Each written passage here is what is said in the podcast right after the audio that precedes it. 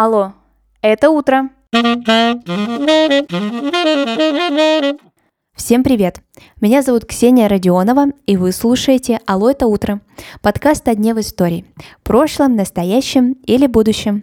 Смысл подкаста очень прост. Новый день, новая история. И сегодня это история про начало революции в России.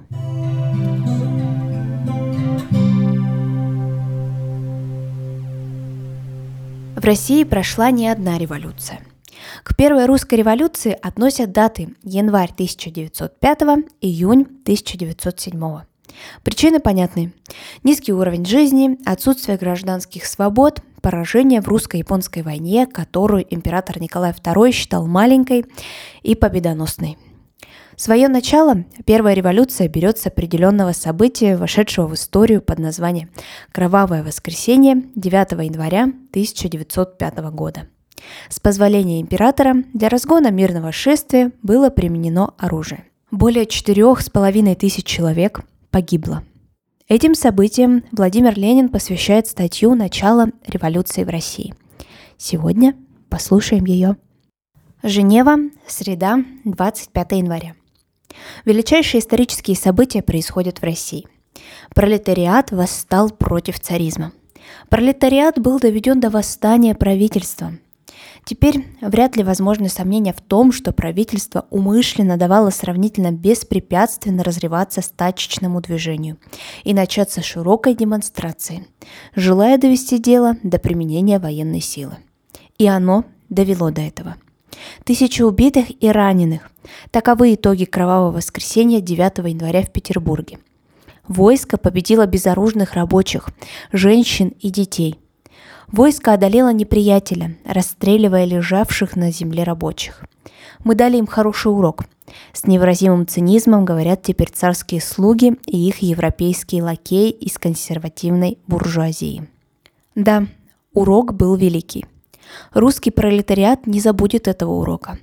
Самые неподготовленные, самые отсталые слои рабочего класса, наивно верившие в царя и искренне желавшие мирно передать самому царю просьбы измученного народа, все они получили урок от военной силы, руководимой царем или дядей царя, великим князем Владимиром.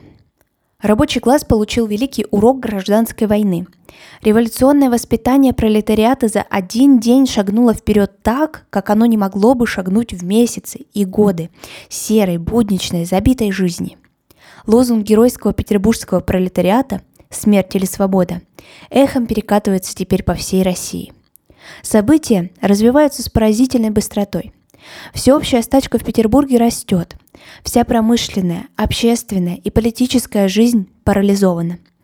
В понедельник, 10 января, столкновение рабочих с войском становится ожесточеннее. Вопреки лживым правительственным сообщениям, кровь льется во многих и многих частях столицы. Поднимаются рабочие Колпина. Пролетариат вооружается и вооружает народ.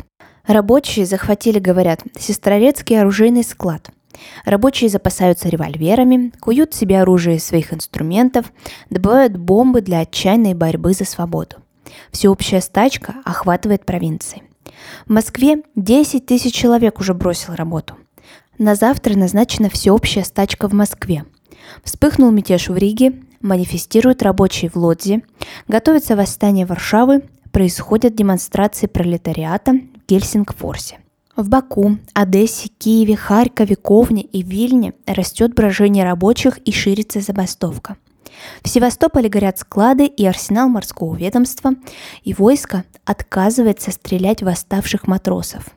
Стачка в Ревеле и в Саратове, вооруженное столкновение с войском рабочих и запасных в Радами. Революция разрастается. Правительство начинает уже метаться. От политики кровавой репрессии оно пытается перейти к экономическим уступкам и отделаться подачкой или обещанием девятичасового рабочего дня. Но урок кровавого дня не может пройти даром. Требования восставших петербургских рабочих – это немедленный созыв учредительного собрания на основе всеобщего, прямого, равного и тайного избирательного права.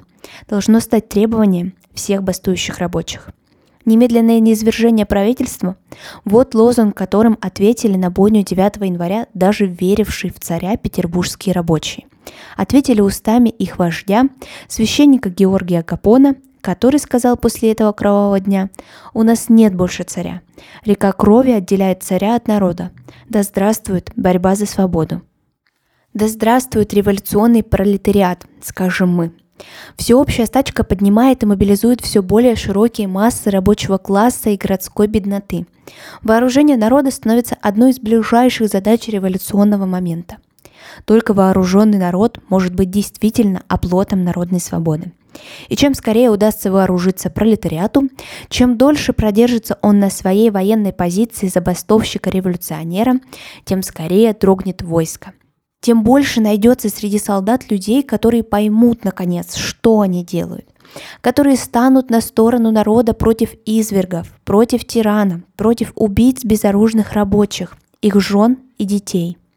Как бы ни кончилось теперешнее восстание в самом Петербурге, во всяком случае оно неизбежно и неминуемо станет первой ступенью к еще более широкому, более сознательному, более подготовленному восстанию. Правительству, может быть, удастся отсрочить час расплаты, но отсрочка только сделает более грандиозным следующий шаг революционного натиска. На пролетариат всей России смотрит теперь с лихорадочным нетерпением пролетариат всего мира – Низвержение царизма в России, геройски начатое нашим рабочим классом, будет поворотным пунктом в истории всех стран. Облегчением дела всех рабочих, всех наций, во всех государствах, во всех концах земного шара. И пусть каждый социал-демократ, пусть каждый сознательный рабочий помнит о том, какие величайшие задачи всенародной борьбы лежат теперь на его плечах. Пусть не забывает, что он представляет нужды интересы и всего крестьянства, всей массы трудящихся и эксплуатируемых, всего народа против общенародного врага.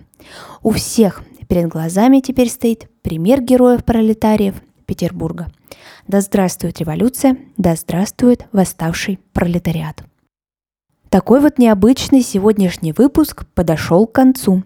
Спасибо, что прослушали эту статью Ленина, а мы с вами услышимся уже совсем скоро. Пока-пока.